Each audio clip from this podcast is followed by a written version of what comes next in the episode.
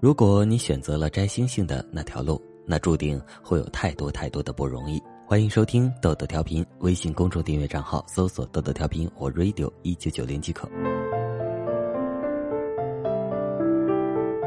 我学妹前天跟我说，她最近去过一次酒吧，看到了一个年纪小小的姑娘在一群色狼中间周旋，明显能看得出那姑娘不愿意，可还是堆着满脸的笑容。他喝了很多酒，每喝一杯酒，男人就往他低胸的领口塞人民币。后来他去洗手间的时候，看到那姑娘蹲在马桶旁边吐边哭，他看着心酸，实在忍不住上前拍了拍姑娘的背。雪妹说，看到这一幕，她觉得生活真不容易。我没有亲眼目睹，却让我挺感慨的。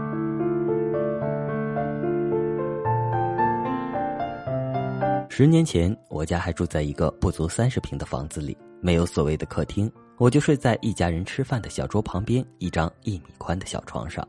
那是一个不通透的房子，夏天真的生不如死，小小的电风扇根本不顶用。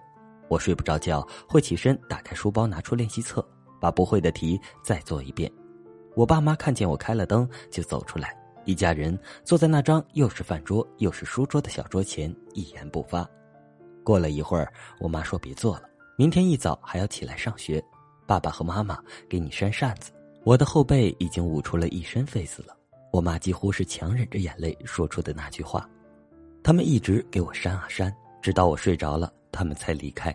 那个时候，我觉得生活真不容易。后来，我去了一家住宿学校读书。每周的生活费是五十块钱，这个生活费是和普通家庭差不多的标准，所以我吃喝并没有受一丝一毫的苦。每周回到家，那张我等会儿要俯身趴在上面做作业的小书桌上，摆了好几个我爱吃的菜，有鱼有肉。我甚至有一种错觉，我们家并没有我想象中这么穷。有一次吃饭的时候，我爸从厨房单独端出了一碗牛肉米粉，我抢着要吃。我爸说：“这么多菜，你干嘛跟我抢？”我说我就是想吃牛肉米粉嘛，他说那下顿我去给你买，这碗上次买多了坏了，我想抢过来倒掉。我爸笑笑说没事没事大人吃了没事那个时候我觉得生活真不容易。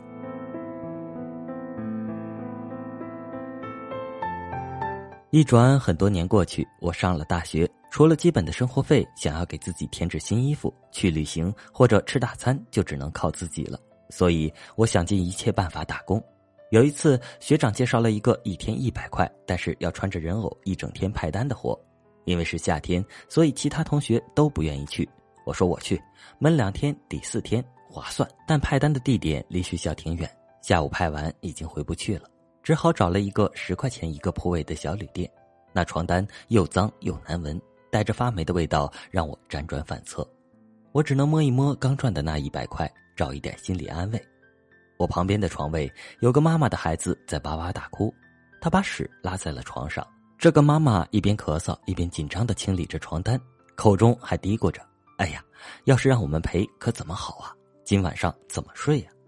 那天晚上，他还是在那个脏床单上睡了一夜。第二天，大家还在熟睡，他就带着孩子走了。我眯缝着眼睛看着这一切，猜测他恐怕是担心天亮了。被旅店的人看到会让他多赔钱，那个时候我觉得生活真不容易。小时候我一直盼着长大，在我的意识里，只要长大了我就能赚钱了，只要赚钱了我就能给爸妈买一个有空调的大房子，我就能买最新的一期杂志，我就能给自己买一条花裙子。我以为长大了生活就不会这么不容易了。刚大学毕业那一会儿，一时间没有找到合适的工作。为了果腹，我曾在一家星级酒店兼职做过客房服务员。有一次，住客打电话呼叫服务员，我就去了。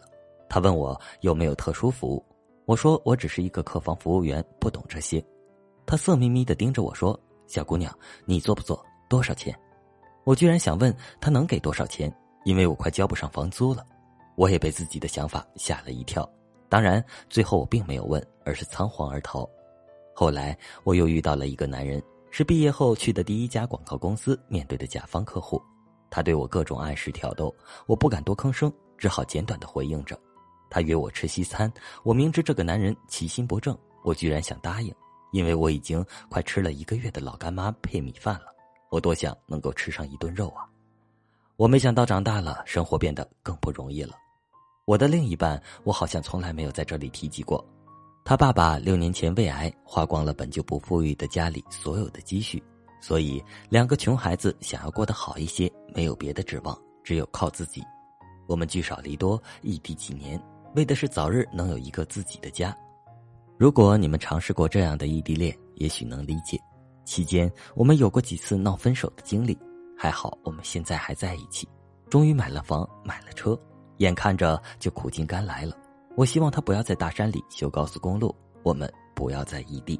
可他爸爸又病倒了，每个月都要花一两万治疗费，我们只好把他回来的计划又搁置了。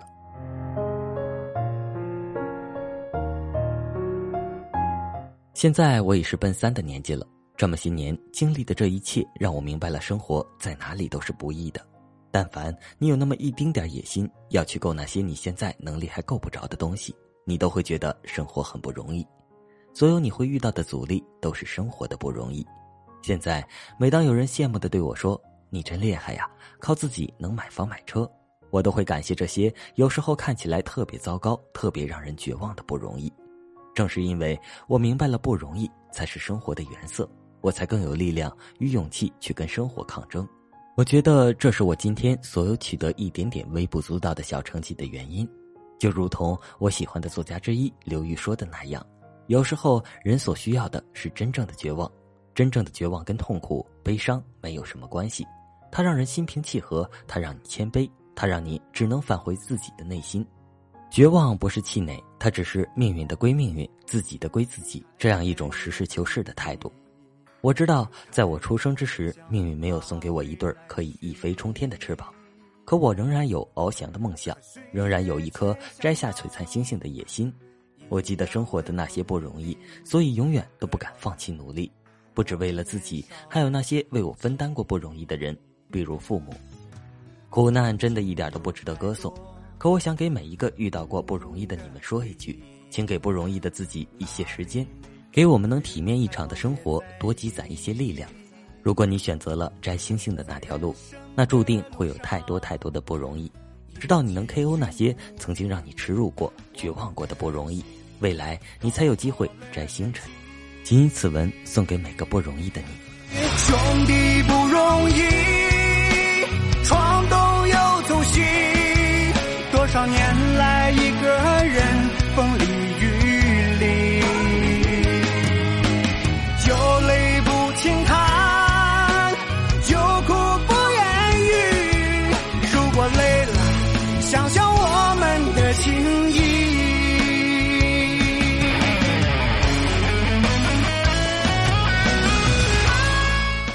我也想不通，不要问我为什么现在的片尾曲是这个样子的。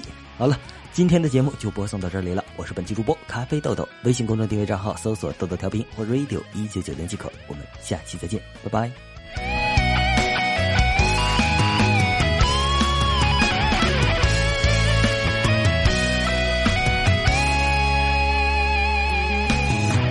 曾经有太多共同的回忆。说对，还望别在意。在人生的路上。